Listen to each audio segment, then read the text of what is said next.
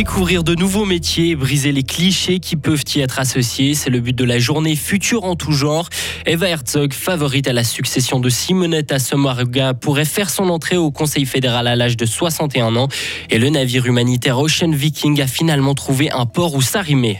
Météo demain, stratus tenace et soleil généreux au-dessus et jusqu'à 12 degrés en pleine. Bonsoir Hugo Savary. Bonsoir John, bonsoir à toutes et à tous. Le domaine du bâtiment décourage encore les femmes. À l'occasion de la journée future en tout genre ce jeudi, les élèves de 7e et 10e Armos pouvaient découvrir de nouveaux métiers. Le principe, accompagner son parent du sexe opposé pour tenter de sortir des clichés. Par exemple, les garçons sont invités à découvrir plutôt le domaine de la santé et les jeunes filles des métiers du bâtiment. Amel Steffen. On imagine souvent notre fille avocate, enseignante ou encore styliste, mais sûrement pas sur les chantiers. Effectivement, les femmes ne se bousculent pas dans les métiers du bâtiment. Ce sont des professions éprouvantes physiquement qui rebutent la jante féminine. Et pourtant, la Fédération fribourgeoise des entrepreneurs essaie d'attirer plus de filles dans leur centre de formation à Courtamment.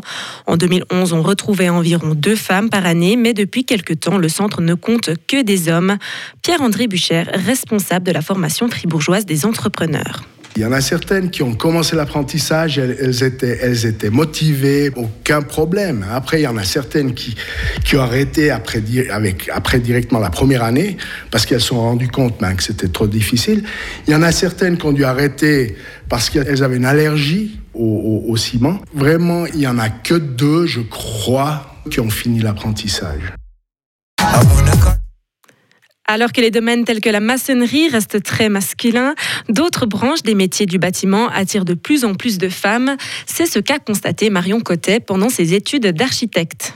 À l'école, on a euh, quand même, je pense qu'on avait environ 40% de filles, 30-40% de filles. C'était principalement masculin. D'ailleurs, c'est aussi euh, très agréable d'avoir euh, un peu plus de garçons, je trouve. Je pense des fois, quand il y a une relation, une relation entre un homme et une femme, il y a peut-être moins d'animosité. Les choses, elles sont dites un petit peu plus calmement. Des fois, je pense que les euh, les hommes peut-être prennent un petit peu plus de forme pour dire les choses et, et ça passe un petit peu plus, un peu mieux.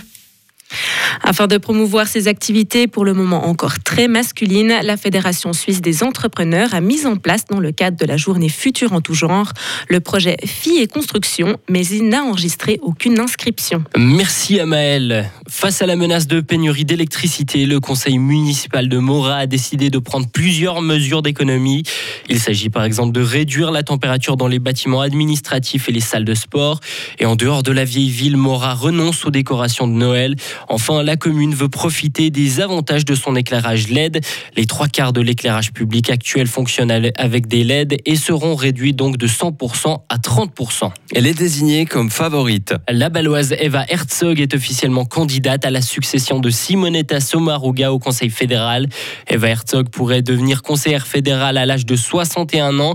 Elle qui a milité pour le maintien de l'âge de la retraite à 64 ans. On écoute Eva Herzog. C'est pas un problème, pas du tout, parce que je pense l'essentiel c'est que l'âge de retraite, c'est flexible. Les gens avec un boulot très physiquement très fort doivent pouvoir se retirer avant que des personnes qui travaillent comme moi dans un bureau.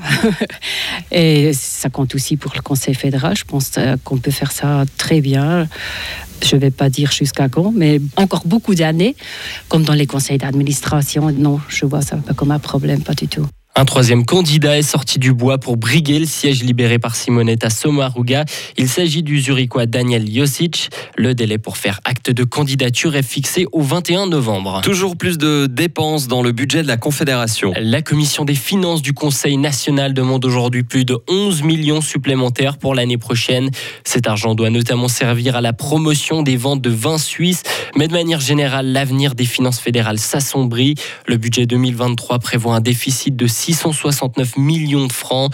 Le Conseil fédéral s'attend même à un déficit de plusieurs milliards dès 2024 dans les comptes. L'Ocean Viking va être accueilli ce vendredi dans le port de Toulon à titre exceptionnel. Un tiers des passagers de ce navire humanitaire seront relocalisés en France et un autre tiers en Allemagne.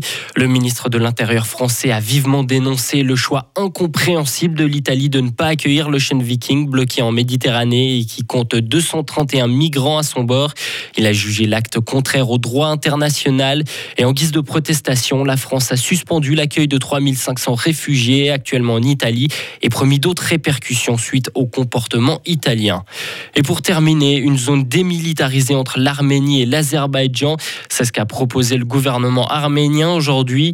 La mesure concernerait la région du Nagorno-Karabakh, une région disputée entre ces deux pays du Caucase. L'Arménie et l'Azerbaïdjan se sont affrontés au cours de deux guerres dont la dernière, dont la dernière date de 2020 et a fait plus de 6500 morts. Des heurts ont régulièrement lieu depuis. Retrouvez toute l'info sur frappe et frappe.ch.